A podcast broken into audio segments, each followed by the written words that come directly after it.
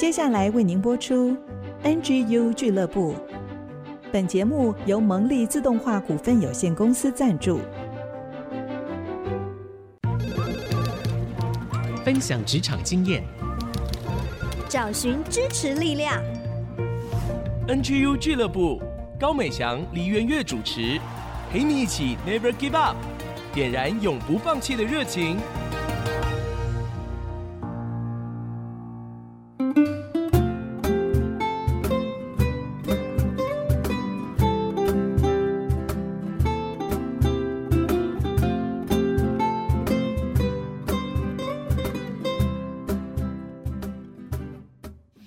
听众朋友，大家好，欢迎大家来到 IC 之音 FM 九七点五竹科广播。您现在收听的节目是 NGU 俱乐部，我是主持人美翔，很开心在礼拜一的晚上七点到八点跟大家再一次在空中相会。我们的节目呢，在 IC 之音的 AOD 随选上面可以随时收听，另外在 Apple 还有 Google 的 Podcast 上面也可以订阅。欢迎大家可以给我们五星好评，让我们呢有更多做节目的动力。那十月份开始呢，我们进进行到抢救职场小白兔的系列啦。上周的播出呢，收到大家非常多的回响，因为小白兔们真的很需要救起来。这两周呢，我们在谈论的主题都是关于面试相关的内容，延续着上周呢，持续的为大家邀请到 Will 还有祥源，再次跟大家介绍。Will 是目前在国内担任互动式设计以及国际级展览公司的总监，祥源呢是在日商公司担任业务主。管他自己本身呢，拥有将近三四十间的面试公司的经验啊，所以真的非常适合来他们的主题。而 Will 呢，他是被求职者封为绝对无法唬烂过的 老板，在他锐利的眼神面前呢，任何面试者都逃不过他的鹰眼哦。那我们今天也再一次邀请到他们，所以就请两位来跟大家打个招呼。嗨，大家好。嗨，大家好。好，上个礼拜我们谈论了关于十大求职者怕的面试问题，然后也谈了很多关于面试当中要注意的细节。但是呢，我们就发现啊，其实大家说魔鬼藏在细节当中嘛。嗯嗯嗯、关于面试，其实还会有很多很 detail 的部分，做得好就是加分，做不好就砸招牌了。所以我就想要先来请教一下、嗯、菜鸟要怎么样来准备一场面试。我们请祥云来分。分享一下，现在大部分求职网站都是先从你的履历来认识你嘛，嗯，特别是比如说像自传的部分，有的时候很容易写成像在介绍我的家庭 那种，就要避免。以写自传来讲，我觉得你可以介绍你的人格特质，嗯，然后再扣紧一项。这个人格特质让你在工作上面的哪一个表现是很突出的？是，比如说你说你是一个很会沟通、有沟通能力的人，身段很柔软的人，那你曾经因为这个特质在职场上就是有负责过什么样的经验？嗯、你把它就是一个特质扣紧一个。实际工作经验，我觉得这样会比较具体。成效，对，觉得把成效提出来，主要会沟通达成了什么什么事。嗯，对对对。然后写具体，就是变成说，你既然要介绍自己了，那就介绍跟工作比较有关系的部分。对对对，不用从小就开始，我我我家 庭，我的家庭啊，爸爸妈妈。另外，我觉得服装仪容，这个也是因为有时候。一场面试出去，你也会同时的看到其他的面试者嘛，在同一个空间。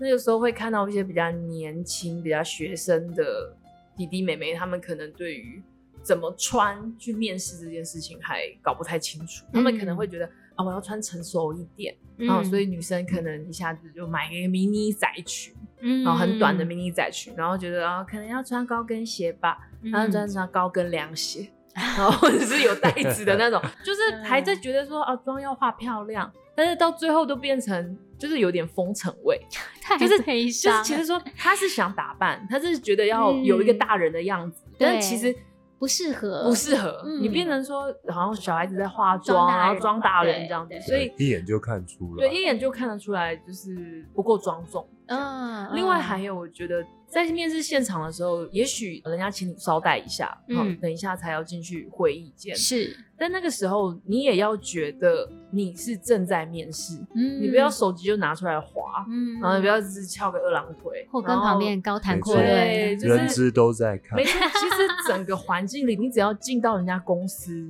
人家就是在观察你。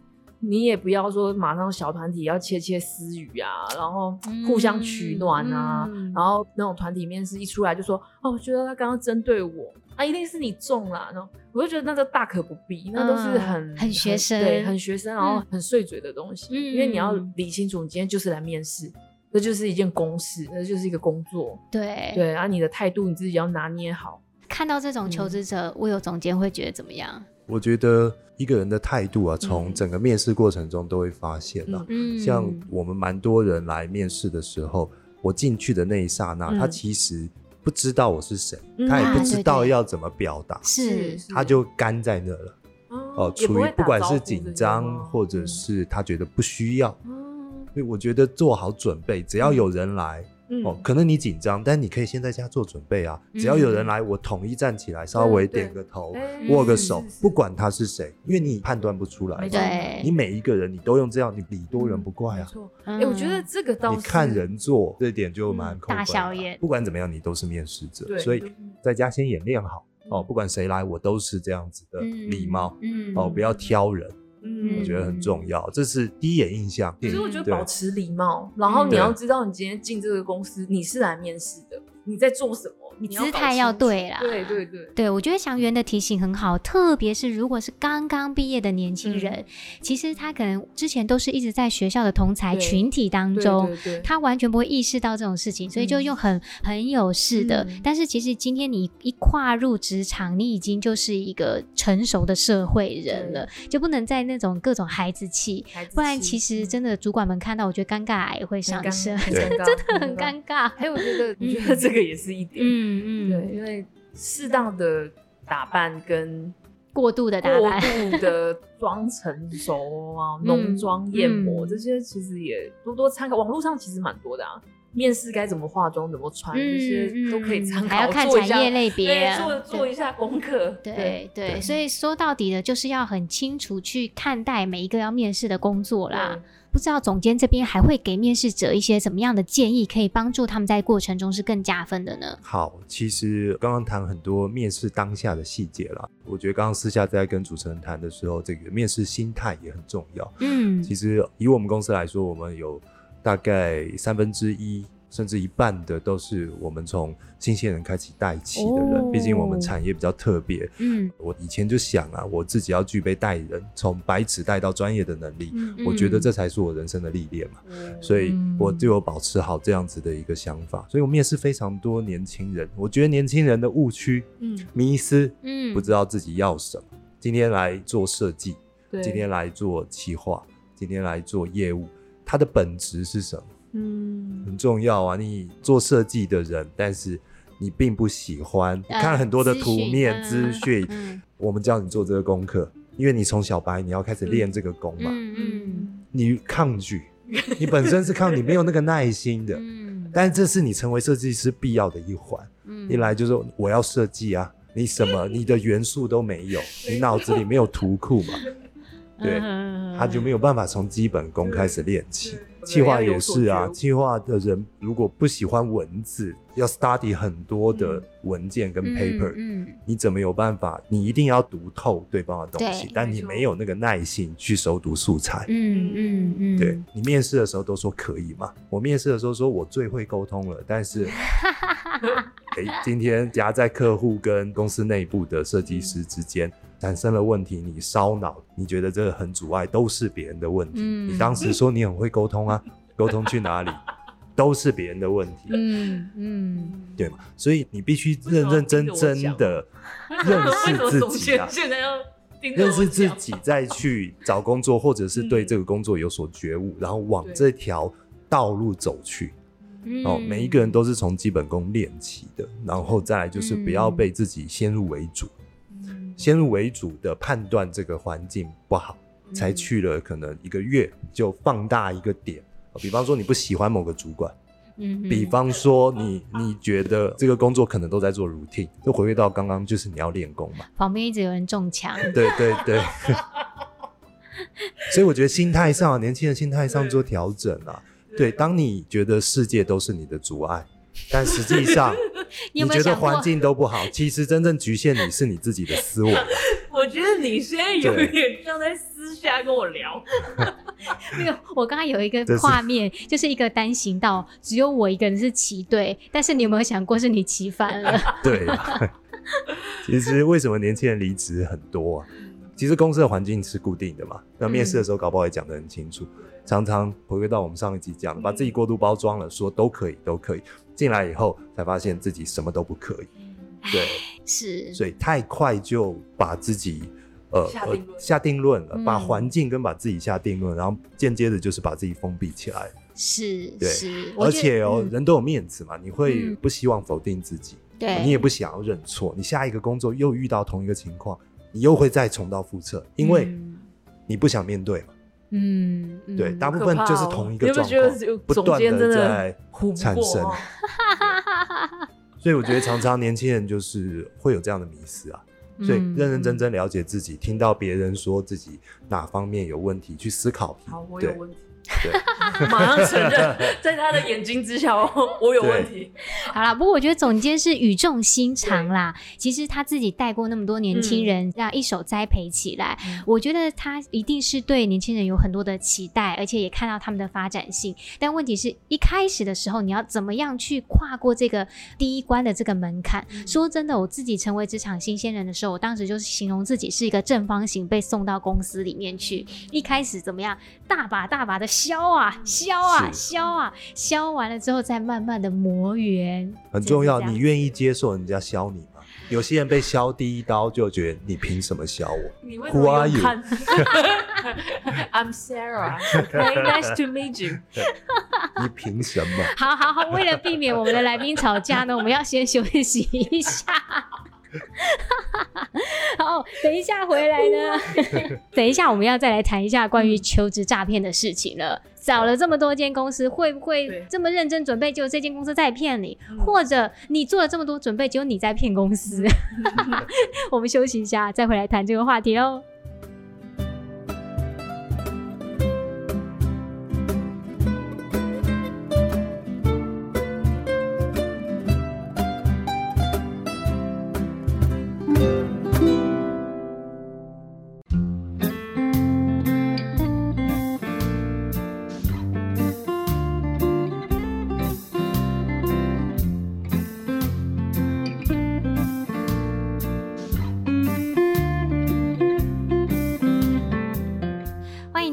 次回到 IC 之音 FM 九七点五竹科广播，您现在收听的节目是 NGU 俱乐部，我是主持人美翔，抢救职场小白兔 NGU 来帮助你。今天为大家持续邀请到的是在国内从事互动式设计以及国际展览公司的总监 Will，以及呢呃目前在日商公司担任业务主管的祥元，这两位哦都算是身经百战、经历丰富哦。特别介绍一下 Will，他。被求职者称为面试绝对活不过的终极老板，祥源呢？上一集我们就已经说过，他的封号是到底是老板在面试你，还是你在面试 老板？因为他拥有将近四十家面试公司的经验，所以呢，当我们谈到这个求职诈骗的时候，我真的要来好好请教他，因为他奇葩经验实在是太多了。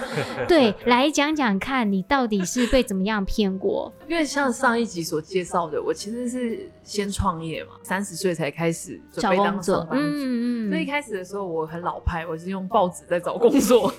到二零一五的时候，我都还在用报纸找工作，然后就看到有一个，哎、欸，他讲业务，哦，然后我就去面试。面试以后那一天就觉得，哎、欸，那办公室里面怎么一直在点檀香？公司哎、欸、年龄层也偏高，嗯，然后后来就跟有一个主管阿姨谈的还蛮愉快的。然后最后说，哎、欸，那你知道我们业务在做什么的吗？我就说啊，那请问公司是做什么的？他说我们是卖生前契约的。哦，妹妹亲和力很够哎，我觉得你长辈缘很好。那些阿公阿妈看到你一定会跟你买，你是我们的业务之星啊。然后他想说，哇塞，我的亲和力要拿去卖老人生前契约，然后就有点想说，哦，点檀香意义在哪里？我就知道了。那个时候就很瞎。嗯，到今年还有一个。公司名称也很长的那一种，嗯、台湾什么什么什么创投什么什么什么那种，就是营销 整合什么，名字很长的那种。摸不着头绪，到底在摸不着头绪，哎，到底在干嘛？嗯、然后那个我就去 去了，也是一个男主管跟我面试。嗯，其实一进去我就看他那种公司玻璃柜东西，放一点点一点点，有乳液啊。嗯有面霜啊，嗯、然后有很多奖杯奖状啊，嗯、人形立牌，然后上面写什么业绩王什么，就公司就是很乱。然后后来他跟我聊一聊，他就说：“你知道吗？我觉得你口才表达的不错，嗯、很有潜力。嗯、来这家公司真的刷新我的三观，我相信也会刷新你的三观。我们这边啊，Top Sales 月收。”三百万月收，对，我我一听到月收三百万，再搭配他的抖脚，搭配他的眨眼睛，搭配他的搓手。我心想说你给我整笑哎，然后我想哦好啊，请问贵公司到底卖什么？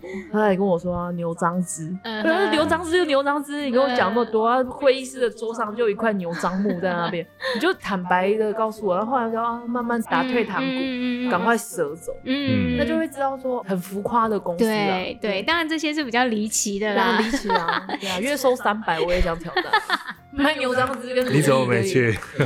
卖牛樟芝跟乳液可以月收三百，我不是。说他要救你上岸吗？对，对，他还有跟我讲，他说我们公司救很多八大的小姐，还有很多单亲妈妈上岸，嗯、改善他们的生活，扭转他们的经济状况。嗯、然后心里就有点反省我自己，哎、欸，我是不是泄露出这种很需要人家带我上岸的气质？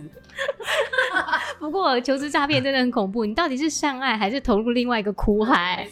对啊，那我就想请教两位啊，其实面试是很短暂的时间，那如何在这种有限的时间里面，我们可以去观察到公司主管甚至同事之间来判断说，到底这间公司适不适合我呢？其实看你面试的公司规模大小嘛。嗯，如果你面试的规模小公司，其实应该面试你的人很容易就是核心的人。嗯，当然面对这些核心的人，宁可错杀不要放过，一定要 一定要细细的问哦。你跟他洽谈的过程中，你已经对这家公司产生兴趣啊，前提是要对这家公司有兴趣。好好的问他们的作业方式，像我刚刚有提到嘛，嗯、面试的人我会常常细问对方，那对方也会细问我啊，我也常常被细问说，比方这是业务工作，你业务怎么开发？我需要去陌生开发吗？嗯、还是你们公司是有固定合作的客户？嗯、对，去细细的问他所有的工作的从头到尾。去理清，对，不要只是聊天，对，然后聊到最后都不知道干嘛。对，你不要怕说你问的问题专不专业，我你就是不专业，我就是来学的，我就是要到职嘛。嗯，那可能你过往已经有一些不管是业务或行销经验，你来面试的是这家公司，那你更应该要问。嗯，相较于我前公司，你有你前公司的这个经历，嗯，去去问他说我们公司是什么怎么做，对，那你们公司又是怎么怎么做，差别在哪？在这个问的过程中，其实你也在分析自己合不合适这家公司。那如果你面对的是人资怎么办？嗯，而人资你可以问他不同面向，你可能第一关人资嘛，不要错过人资哦。人资代表这家公司他对法规的重视程度。嗯哼。哎，刚刚有提到一个问题嘛，加班费。你面对的是人资，你问他加班费，他闪烁其词。哦，游走法律边缘，他游走法律边缘，他扮演的是资方打手，还是他是真的愿意遵守法规在做的？好关键哦，真的关键哦。面对人资，你一定不要错过他哦。人资代表这家公司的制度面，嗯嗯，女性的休假，那有没有同仁？可能你已经有很稳定的关系，你可能想结婚嘛？嗯嗯，哦，这也很关键啊。我能不能这家这家公司长久发展？你们的年龄层普遍在哪里？对，保障到哪里？哦、对，那有没有同仁是怀孕？针对这一些怀孕后的一些产假，公司是有规定吗？针对人资问这些没有什么不好啊。嗯哼，对呀、啊，你问他，你看他有没有闪烁其词？他很侃侃而谈，哇，对，那你的确就是好公司。我是要重新找工作？我是不是 这些都没问是吗？的确啊，所以每一个你要去判断你面试的人，大方很重要。问他，哎，请问您是人资吗？还是您是面试我的主管？对对嘛，先了解对方。所以要避免自己好像被骗的那种情况，其实是要带着很多的问题去。没错，没错，没错，嗯，就是面试绝对不是照对方的游戏规则，嗯，面试是。你也可以自己制定一套你希望了解的内容。嗯，我觉得再回到这还是做功课很重要。对，不要紧张啊。对，不要紧张，没有说程序就是只能照着对方的程序。嗯嗯嗯。对，像我们刚开始找工作的时候啊，也是随便面试一下就进去啊，哪会知道要问这些或工作内容是什么？其实就是糊里糊涂的。但是还好，就是说我们是苦干实干类型的啦，慢慢做出一些成绩。但是真的事先包含一些职场伦理，嗯，然后一。一些公事私事的这些处置，可以更多了解。其实我觉得都是帮助自己理清更加分。而且其实我觉得在刚开始出来找工作的时候，大部分心态都会觉得照公司说的算，因为有就好嘛。对，而且会很容易就是觉得说，哦，我今天好像是来找工作的，好像会矮人家一截的感觉，嗯、矮公司一截，嗯、因为好像都在看人家会不会要用我。但是我觉得，当你有这样子的心态的时候，你就会很多事情不敢问，嗯，大可不必，大可不必，就就你就会好像说，呃，是人家看要不要用我，对，你有这样的心态的时候，你就会不敢说，然后你会不敢问。这样其实你就会错过，心态摆对很重要，对对对，你就会错过刚刚很多我们物有总监说的，对，敢问，而且感觉到最后就会剩下越来越不好的公司，哎，嗯，对啊，嗯、所以你看，你可能平均找一份工作，你要面试时间嘛，对啊，对，你可能第一关其实第一个面试的就是不错的公司了，嗯，但是因为你没有问，嗯，哦，你的表现也不够积极，不够大方，嗯，可能就错过一家好公司了，所以在家先做好练习，嗯，对啊，你要想一件事哦，就是。这些人资、这些面试官都已经被问了无数次了。嗯、对对，对，你没问，搞不好别人早问烂了。对，当然一切还是要有他的礼貌啦。对，哦，委婉的去问、嗯、哦。我们说的不是很尖锐。嗯，你们给不给加班费？对啊，你们这样是不是违法？这样子，然后不可能这样问嘛。这也不用呛公司啦。对对，对哦，不是那么直接的，有包装的去问，不要让人资觉得你未来是一个很难搞的。哦，没错。所以其实也要保持中立跟客观的立场。好，我觉得两位分享的经验都很棒啊。因为时间的关系，嗯，我们也休息一下，嗯。那等一下来到我们对谈的最后一段，呃，要请两位来分享在面试中成长茁壮的经验。其实祥源有三四十个面试的经验，这过程中他其实自己收获很多。务有总监呢，他自己有面试将近千人的经验，那他是怎么来看哪一些新人是有潜力的，会有机会成长，成为被擢升的对象？那我们就休息一下再回来喽。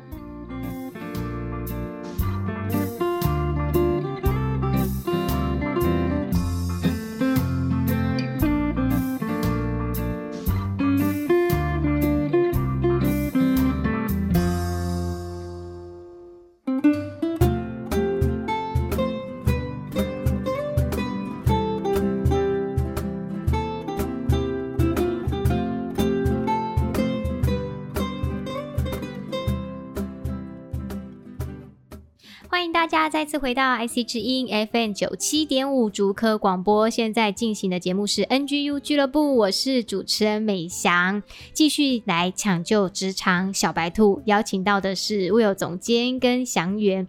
这两集呢，从上个礼拜谈职场面试最怕遇到的十个问题，到怎么准备面试，怎么预备好自己的心态，该怎么问问题，该怎么回答问题，真的是很精彩的面试秘籍。哦，进行到我们今天访谈的最后一段了，我就有一个比较内心的问题要来问一下了。嗯、先来请教祥源哦、嗯，我知道短短几个月，将近四十场面试，带给你很多的收获，我就想请你谈一下你这段时间的成长。因为其实我这一次重新再找工作，是从一个极度低潮再开始重新找工作，嗯、因为就是去年那个饭店的工作放弃了嘛，是，然后中间。就是做很多兼职，然后慢慢复原，一步一步，然后再重新打开履历，重新开始找工作。嗯、所以这次其实我也很想找一个长久稳定的。嗯，自己的心情其实是蛮累的。虽然说三四十家里面有蛮多有趣的经验，是，但是也是准备的很累。但是我觉得经过跟这些不同的产业的面试官、主管谈。到最后，我觉得现在带给我的成长是带给我更大的信心。嗯，因为会发现说，哎、欸，比如说我没有餐饮的经验，但是有主管愿意找我面试，然后愿意录取我。嗯，那他们看中我的是哪一个部分？对，然后我就会发现说，哦，原来这个部分是可以被看作优点的。以前自己没发现，对，以前自己没有发现，或者是说。哎，以前一直觉得语言能力比我好的大有人在，嗯、也没有很把这个看成是优势或什么。但是也确实会有公司觉得我就是要一个会中文、英文、日文，我要三个语言都会要的。嗯嗯。所以从这些主管跟老板给我的回馈，我才发现说。哎、欸，我不用把自己看的那么年纪大啊，然后看自己觉得啊没办法出国啊，自己用刻板印象来看，对，自己就觉得说我怎么人生失败族啊，同学都在做主管了，学长都做总监了，自己还在那边面试。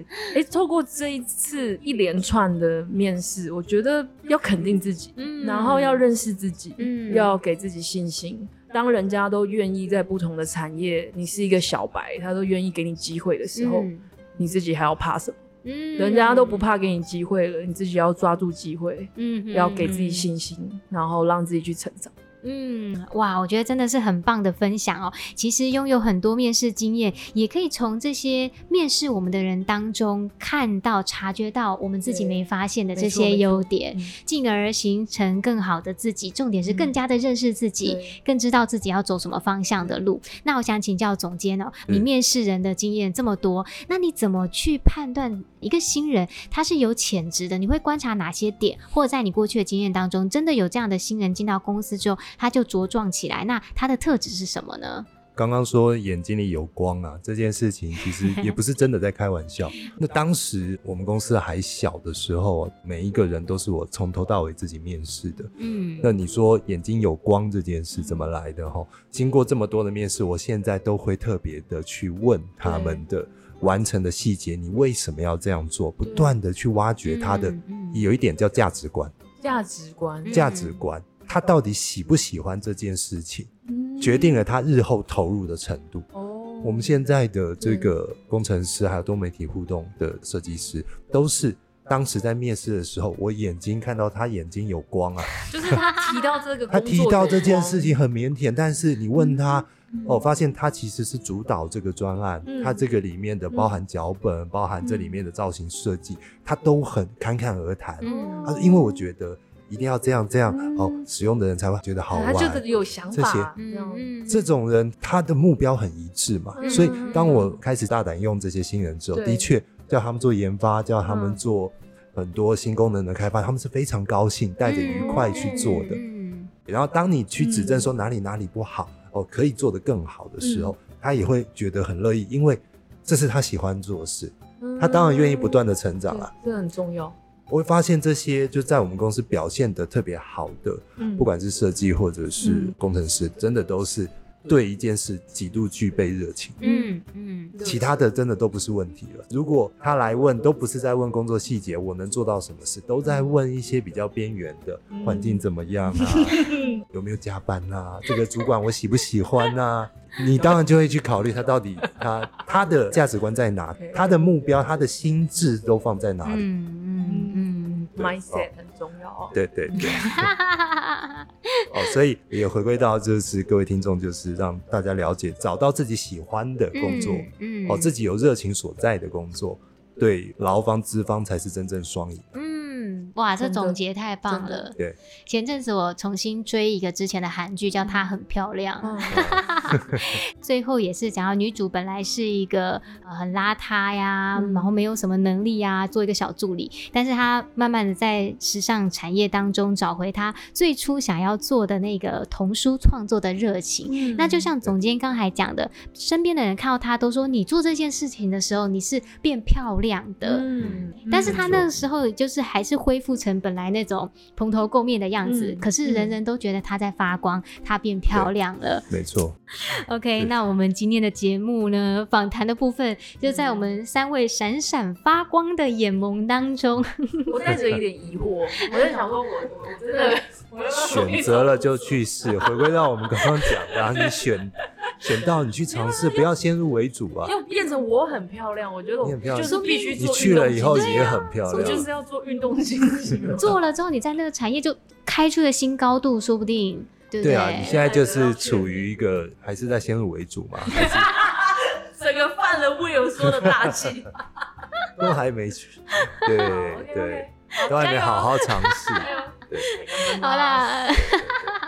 好了，今天哦，真的很高兴，透过抢救职场小白兔的面试篇，不论是上集的分享，还是今天的内容呢，都从总监跟小袁的身上可以得着很多。真的哦，很欢迎大家可以把节目分享推播给你身边的职场新鲜人，或者他可能在一两年也在转职或继续求职当中，其实真的会需要很多的帮助。也希望透过这两次的分享，让大家的生命更有提升，而且更加散发光彩。我们今天再次谢谢 Will 总。谢谢，谢谢祥远，谢谢。好，那我们就休息一下，稍等回来就回到我们的追剧神器，让我们一起透过看好剧来提升职场竞争力。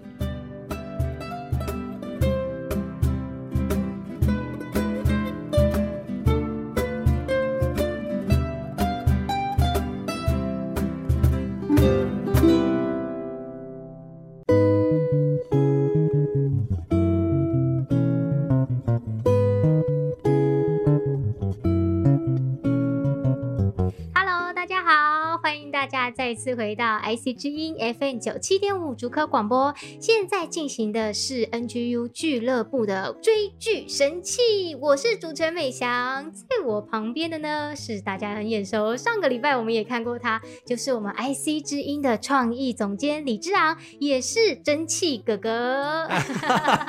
好，我们儿童节目的这个名称又拿来用了。对对对、欸，不过这一次是要追剧啦。对，追剧的时候就是之昂哥哥了。上个。礼拜之让哥哥带我们看这个浪漫医生金师傅，哇，二二二。二二二，讲的好精彩哦，好生动。那个面试主管与新人之间的关系，那我们现在抢救职场小白兔系列，嗯、正好也是在讲面试嘛，对对对，那我们就继续给他讲下去。好，我们知道韩剧的公式当然要有俊男美女啦。嗯、上个礼拜讲了这个男主角徐宇正，这次我们就要来讲女主角啊，剧中叫车恩彩啊。其实大家这个很熟悉，她的名字叫李圣经啊，嗯，很特别。呃、对，很多戏里面都碰到这个女明星哦。是金师傅跟她又有一个什么样一个面试的互动呢？嗯，其实他一开始观察到这个女医生是个巧合啦。因为我们讲到说，金师傅在手术的直播现场就可以看出那个手术出了什么问题，嗯、那个病人是什么病啊？巧遇女主角，就要女主角把那个写了是什么病的纸条，嗯、跑步的送到这个手术室去。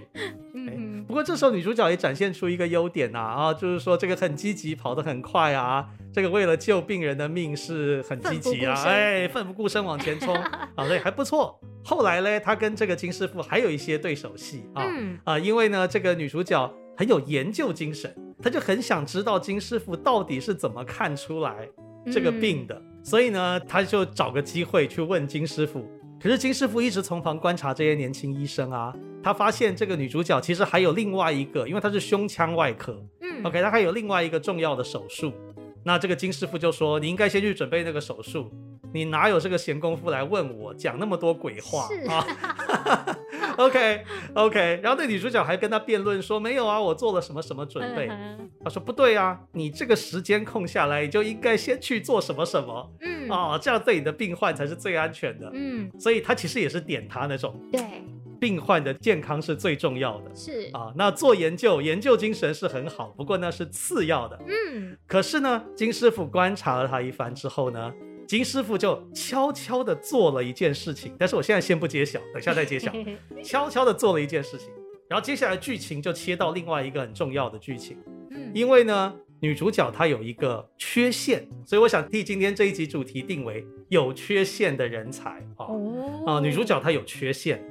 他的研究做得很好啊，他的教授认为他的论文写的可能比很多教授都还好。嗯，可是呢，他一进了手术室，看到血，看到那个切开啊，血肉模糊啊，他就会，我们有个好听一点的名字，手术眩晕症，其实就是呼吸困难啊，想吐啊，这种很寻常一般人的 毛病。可是发生在外科医生，对，发生在胸腔外科的医生身上，嗯、这是致命的，对，根本没有办法工作，嗯，而且你把病人交到他手上，哇，我想这个病患家属都不会安心啊，嗯啊，这是一个很严重的问题。他的教授就感叹说，这个论文写得再好，这个有这种毛病的胸腔外科医生还能做什么呢？对呀、啊，这个有缺陷的人才。后来他发生了一件很严重的事情。就是说，他为了要避免这种手术眩晕症会想吐，他就偷偷去吃那种精神神经安定剂。哦啊，就是抑制下来，对对，抑制下来。可是那种东西有副作用的啊，对啊，它会让你的精神不好，变得很想睡觉。嗯，就有一次，他就在手术到一半的时候，忽然晕倒。哇啊！而且晕倒以后，大家都听到他在打呼，睡着了。好，这个就是因为吃了药嘛。嗯，所以后来那个教授就非常生气，对，因为你这样子真的是不把病患的命，对呀，对，放在眼里哈。嗯，他就跟他说，你只有两条路，嗯，一条路停职，哇，对韩国的医生来说，这个停职是一个很严重、很严重的处分哦，根本就差不多等于要走路了，说不定都要离开这个行业了，对，不能做了，对，绝对不能停职啊，对不对？这个车恩彩很紧张，他说好，第二条路去偏远地区的分院。就是石潭医院，这个主管实在是很会用方法哎。哎，好好，OK。女主角到了石潭医院以后啊，她跟这个徐宇正不太一样。嗯、这个徐宇正是冲冲冲啊，但女主角就是那种比较被动的，就去了以后搞不清楚状况，就在那边一直看，一直看，东看西看，到底这个医院在做什么。所以你说，哎，那这样还有这个精彩的面试情节吗？嗯、有有有，这个伏笔放在后面。嗯、哦，就是后来这个女主角就觉得说，她对石潭医院也没有那么喜欢啦，啊、嗯呃，不得已才来的嘛，嗯、中间又碰到一些挫折嘛。可是呢，他有一个同事一样是跟他从大医院跑来石潭的，叫做尹雅玲。嗯，啊、哦，不过那个同事的时间我们没空讲，自己去看，哎，自己去看，自己看，我们不要破太多梗，大家都不去看了，对不对？啊，好，他也是仰慕金师傅，因为觉得他医术高明，所以跟着来的啊。好的，那这个尹雅玲就偷偷告诉这个车恩彩啊，就跟他说，其实他有偷听到，是金师傅去跟你的教授讲，说想要让车恩彩到石潭医院来的。哦，哎，就是金师傅早就偷偷观察这个人才了。嗯。觉得他很有研究精神、嗯、啊，然后医学方面的知识也很不错，嗯，只是有一个大毛病，对，然后他就去跟那个教授讲，这个可不可以把车恩彩挖到石潭来？嗯，哦，其实这是金师傅又是一次去面试人才的，我觉得这有点连环计耶，布局，对对，好，那这个车恩彩到底能不能治好手术眩晕症呢？哎，这个我们就大家自己去看《浪漫医生金师傅二》啊。不过我们还有一点点时间，我们要来讲一下男女主角的互动。嗯，因为在韩剧里面，大家非常期待的就是这个嘛。这个、啊哎，这个男女主角其实他们很有意思，他们以前就是有一点点互相吐槽又互相帮助的关系了。嗯、可是有一次，女主角就是在解剖那个病人的大体，嗯啊，来练习他们的技术。是，女主角当然又要吐啦，对不对？她有这个病嘛。那那一次就是男主角徐宇正勇猛的把她背起来。啊，然后离开了那个现场啊，现场 哇，然后呢，当然就非常浪漫，然后当然要播点歌啊，慢动作，OK，然后这个四周要风吹一吹，头发飘一飘之类的啊，好，所以他们就有一种竞合关系啊，又互相吐槽，又有点互相爱慕啊，然后大家都觉得他们在暧昧这样子。嗯，那我这边要讲的是，他们曾经有过的一个蛮大的冲突。嗯，那这个冲突一直到石潭医院的时候，金师傅还一直在点他们。这个是发生在巨山医院的一件事情，是，就是那个时候，男主角是一般外科嘛，一般外科就开刀开一开，然后发现那个病人横膈膜有一些问题，哦，但是横膈膜就算胸腔啦，哦，所以他就通知胸腔外科说，请你们把那个胸腔外科派一个人来，最后就是那个女主角很可怜，比较菜嘛，就被派来了，派来以后就要办法开胸腔处理横膈膜。然后他就昏倒了啊，因为我刚刚说他吃了那个不该吃的药嘛，所以他就昏倒了。所以女主角一定很气啊，她等于有点被男主角这样间接害到，对不对？可是这件事情为什么会发生的呢？因为男主角受了太多排挤，所以我不是说有点自暴自弃吗？嗯，他就有一点，我分内的事情我才要管。嗯，横膈膜算胸腔不干我事。对，他一下就断得太干净了。对。对，那当然就害到女主角，害到女主角还不用说，这个金师傅也不喜欢。那个时候金师傅在外面有一个玻璃窗观察这个手术，嗯嗯、所以后来男主角到了石潭医院之后，金师傅就问他说：“你为什么不去处理横膈膜的那个伤？对，你是不想做还是不能做？嗯，如果是不能做，就是能力问题喽，对，对不对？你一般外科横膈膜不会开哈，嗯，不想做就是态度问题，对，OK。结果男主角当然。不会承认他不能做，因为他认为自己天才外科医生嘛 啊，那他就说我是不想做，嗯，这不是我的工作，不是我分内的，啊、对，理直气壮啊，当然这点又是一个扣分，嗯、所以他那时候有点不想用他，就是这样子，哦，这是不是他的真心话呢？各位如果有从一代看到二代，就知道金师傅在石潭医院他是怎么服务病患的，嗯，他是超过他的范围，对，他都要抢救。嗯，超过他的范围的技术，他都要会，嗯，然后可以以最快的时间把病患的问题解决，嗯，因为你如果碰到胸腔，就得等胸腔科的人来帮忙，搞不好那个病人来不及，所以他那个抢命是分秒必争的，所以对金师傅来说，不能分得这么清楚，是。我必须要捞过界，别的那些技术我也要会，嗯，最重要是生命啊，对，我知道有些新鲜人可能会问一个问题，就是说。那这样子的话，也可能会变成捞过界捞得太过分，所有的工作全部都丢给我呀。嗯，嗯，那我会很难做。对，所以这里面当然要有一个平衡，是，就是说我可能要跟我的主管或者跟我的学长、跟我的前辈反映说，我得先把我分内的工作做好。嗯，那我必须要先花时间熟悉它。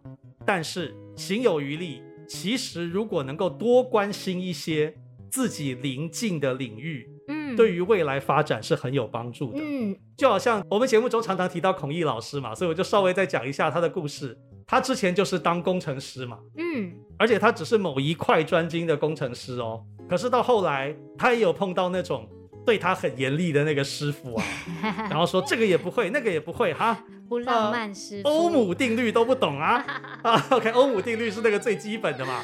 结果呢，他本来看到这个师傅就躲，嗯，有点像金师傅啦。然后当然金师傅比这种师傅要温和的多了啦。他其实还有很多小地方会，小贴心，哎，小贴心啊。OK，这个自己去看啊。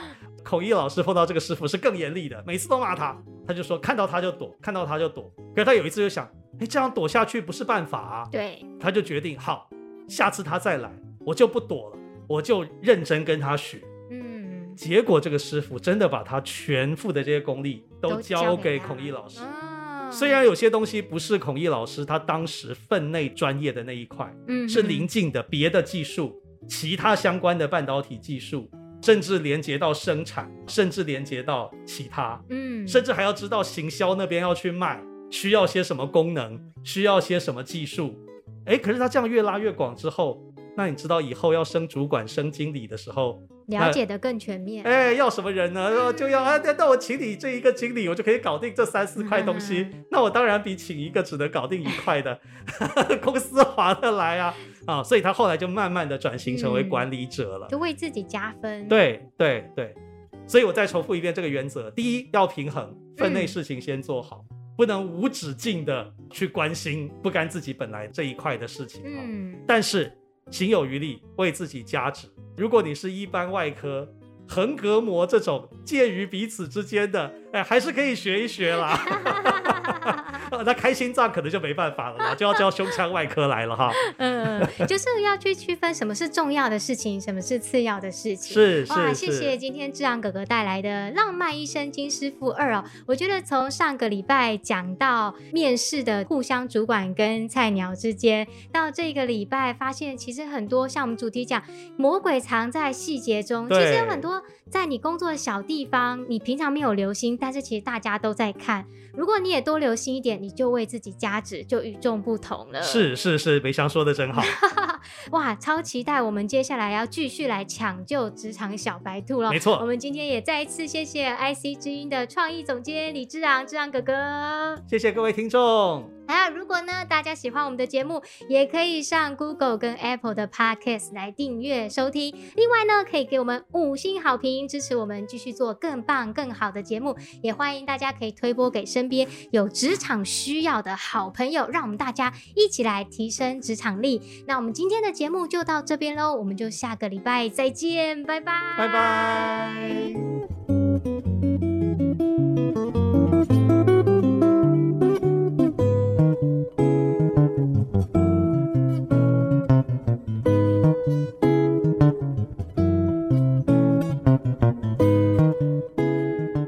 上 NGU 俱乐部由蒙利集团赞助播出，蒙利集团邀您一起在职场、家庭、人际上 Never Give Up。